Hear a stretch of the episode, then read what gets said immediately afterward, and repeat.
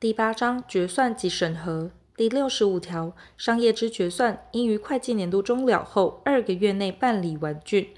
必要时得延长二个半月。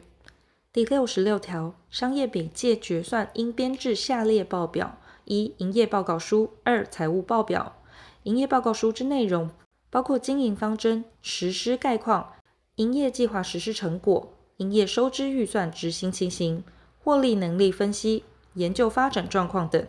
其项目格式由商业视实际需要订定之。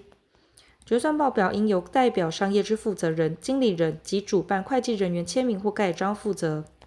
第六十七条，有分支机构之商业于会计年度终了时，应将其本分支机构之账目合并办理决算。第六十八条，商业负责人应于会计年度终了后六个月内，将商业之决算报表提请商业出资人、合伙人或股东承认。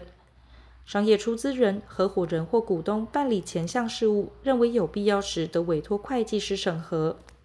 商业负责人及主办会计人员对于该年度会计上之责任，于第一项决算报表获得承认后解除，但有不法或不正当行为者不在此限。第六十九条，代表商业之负责人应将各项决算报表备置于本机构。商业之利害关系人如因正当理由而请求查阅前项决算报表时，代表商业之负责人于不违反其商业利益之限度内，应许其查阅。